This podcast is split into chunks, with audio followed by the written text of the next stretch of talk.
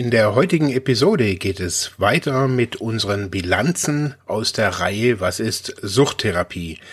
Christiane Gatzke liest heute die Bilanz von Mathilda vor und heute geht es um Ehrlichkeit. Ein wirklich wichtiges Thema in der Suchthilfe.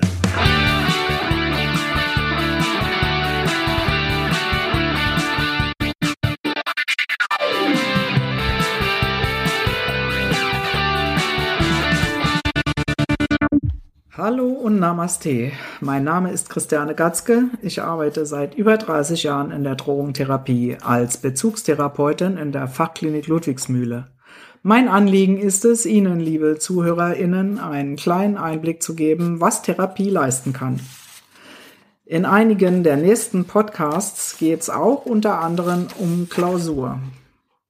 In der Bilanz von Mathilda geht es um Ehrlichkeit. Und es geht ein bisschen um Klausur, die generiert Erkenntnisse. In meiner eigenen Therapie war die Klausur noch Pflicht.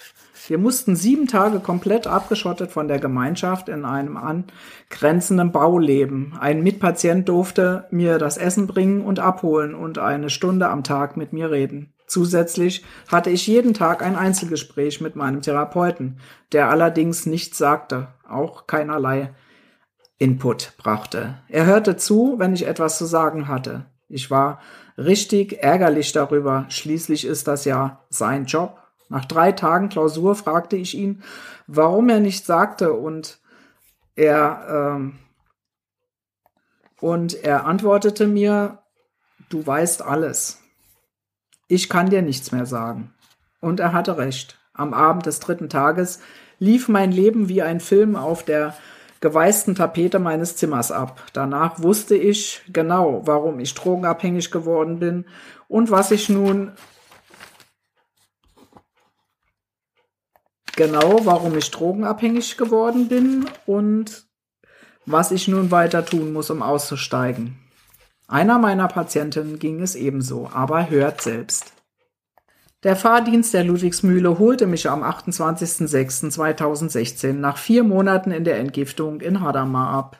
Ich fuhr fast zweieinhalb Stunden neben einem für mich fremden Mann, der nur über sein Navi schimpfte, ohne Musik oder Radio eine schier endlos lange Zeit zur Ludwigsmühle. Hier angekommen durchlief ich das ganz normale Prozedere, das ihr ja auch alle kennt.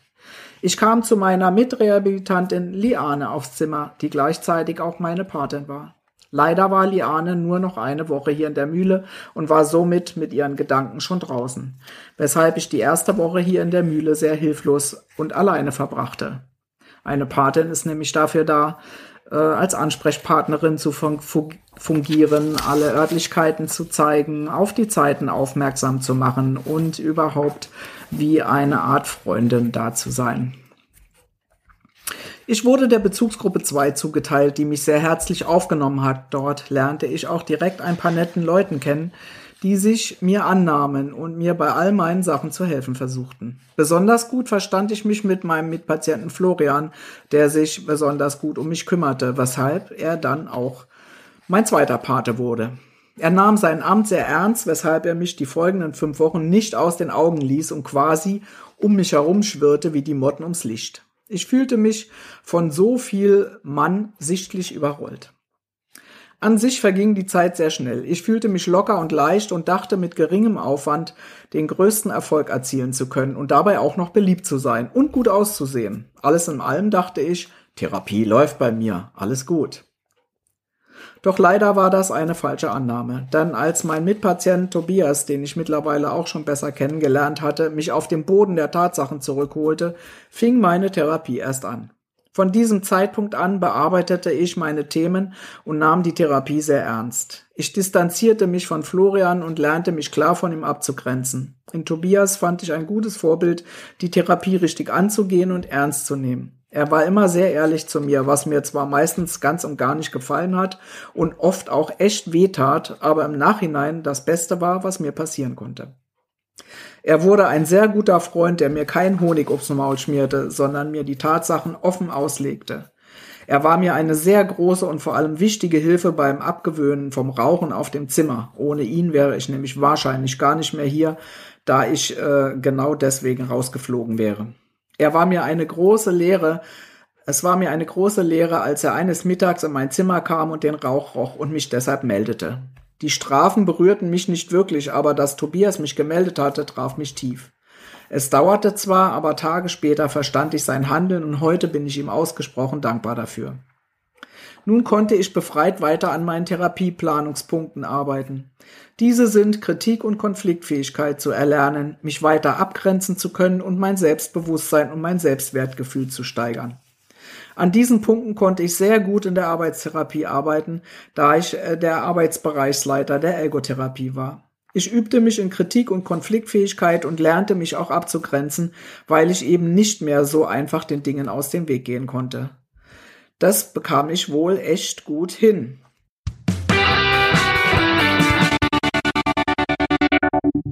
Hey Leute, eine kurze Info zwischendurch.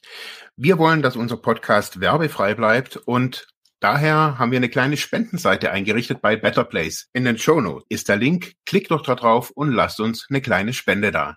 Danke und jetzt geht's weiter.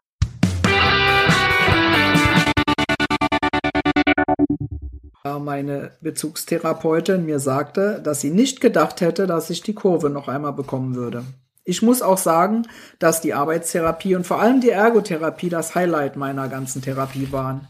Ich war die ganzen 21 Wochen dort und es machte mir einen Riesenspaß. Ich konnte meiner Kreativität freien Lauf lassen und durfte sogar meine eigenen Ideen einfließen lassen. So erstellte ich zum Beispiel einen Putzplan, der im Nachhinein dann sogar eingeführt wurde. Auch Büroarbeiten wie zum Beispiel die Anwesenheitsliste oder Pakete auspacken und verräumen erledigte ich immer zuverlässig und gewissenhaft. Das wohl schönste Kompliment bekam ich deshalb vom Arbeitstherapeuten, der zu mir sagte, schade, dass Sie schon gehen müssen. Wenn Sie noch bleiben könnten, würde ich Ihnen sogar einen Teil meines Lohns abgeben. Das hat mich so sehr gerührt, gefreut und gestärkt. Ein weiteres sehr wichtiges Thema während meiner Therapie war die Klausur. Ich überlegte sehr lange, ob oder ob nicht, und selbst als ich mehr meiner Bezugstherapeutin zuliebe zustimmte, überlegte ich am nächsten Morgen immer noch, welche Ausrede ich mir einfallen lassen könnte, um nicht in Klausur zu müssen. Meine Angst und der Respekt vor der Klausur war riesig. Schließlich musste ich sechs Tage alleine mit mir zubringen. Aber warum eigentlich? Warum Angst davor? Davor etwas zu verpassen oder etwa Angst vor der immensen Stille? Angst? Etwas, das nicht passiert? Ich wusste überhaupt nicht, was da auf mich zukommen würde. Und als meine Bezugstherapeutin mir dann auch noch Bücher mitgab, wo ich doch noch nie in meinem Leben gelesen habe, dachte ich mir nur, okay, du bist hier komplett falsch. Doch zu meinem großen Glück ließ ich mich drauf ein. Schon beim ersten Buch dachte ich, wow, das muss nur für mich geschrieben worden sein. Es passte eins zu eins auf mich und mein bisheriges Leben. Ich verschlang das Buch regelrecht und plötzlich fiel es mir wie Schuppen von den Augen. Ich konnte mein bisheriges Leben wie in einem Film sehen und noch einmal reflektieren und plötzlich verstand ich, wieso alles so passiert ist, wie es passiert ist. Die fünf Tage vergingen wie im Flug. Mir wurden meine Schwächen und Stärken noch einmal ganz genau vor Augen gehalten und auch meine Zukunft sah ich klarer vor mir. Ich wusste plötzlich, was ich wollte und was nicht. Nach der Zeit in der Klausur fühlte ich mich regelrecht erleichtert und motiviert, weiterzumachen, wie ich es mir vorgenommen habe. Ich war zum ersten Mal einfach rundum glücklich und zufrieden. Ich kann euch aus eigener Erfahrung sagen, die meisten Schatten rühren daher, dass wir uns selbst in der Sonne stehen. Merkt euch das. Ich bin wirklich froh, hier gewesen zu sein. Ich konnte so viel über meine Kindheit, mein Leben, vor allem meine Sucht lernen. Ich weiß, dass ich mein Leben lang süchtig bleiben werde, aber ich habe gelernt, damit umzugehen und immer aufmerksam durch diese Welt zu marschieren. Ich will und werde auch weiterhin auf mich achten.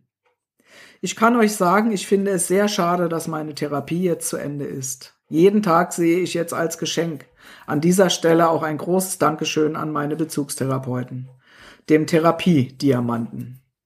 Mit deiner hartnäckigen und überzeugenden und penetranten Art konntest du so viel bei mir bewegen. Ich danke dir dafür wirklich von ganzem Herzen. Ein ganz besonderes Dankeschön geht auch an Tobias, ohne den ich diese Zeit niemals so intensiv erlebt hätte, wie ich, jetzt habe, wie ich es jetzt habe erleben dürfen. Schon alleine aus diesem Grund, weil ich vorher rausgeflogen wäre. Er hat mich sowohl während meiner Tiefpunkte als auch während meiner Höhenflüge immer unterstützt und mir immer wieder die Realität vor Augen geführt, was extrem wichtig war für mich. So wünsche ich euch allen eine gute Zeit hier, alles Gute und viel Glück auf eurem weiteren Weg. Bleibt stabil und zieht eure Therapie durch. Ihr verliert hier definitiv keine Zeit. Im Gegenteil, ihr könnt nur gewinnen. Zum Schluss noch ein Wort für diejenigen, die einfach nur nach Hause möchten. Haltet durch und lasst euch ein. Es lohnt sich so sehr, da spreche ich aus eigener Erfahrung. Deine Heimat ist da, wo du bist. Heimat bedeutet Vertrautheit, Geborgenheit und Sicherheit. Heimat bedeutet auch, dazuzugehören. Aber wenn ich mich in mir selbst beheimate, dann gehöre ich automatisch auch dazu, denn dann bin ich mir selbst und mit anderen in Verbindung. Genau das ist es, worauf es im Leben ankommt. In diesem Sinne, macht es gut. Eure Mathilda. Ja, Mathilda ist auch eine dieser äh, Rehabilitantinnen, die eigentlich gar keine Therapie machen wollte, sondern äh, ihre Zeit schnell absitzen, um dann wieder nach Hause zu können und so weiter zu machen wie äh, davor. Und sie ist eine von denjenigen, die hinterher gesagt hat, mein Gott, ich bin jetzt aus Versehen clean geworden. Ich wollte das alles gar nicht so. Und was gibt es für ein schöneres Lob für die Bezugstherapeuten, wenn man so einen letzten Satz in einer Bilanz zu lesen bekommt? Ich freue mich sehr, dass ich sie euch vorstellen durfte. Bis demnächst wieder, eure Christiane.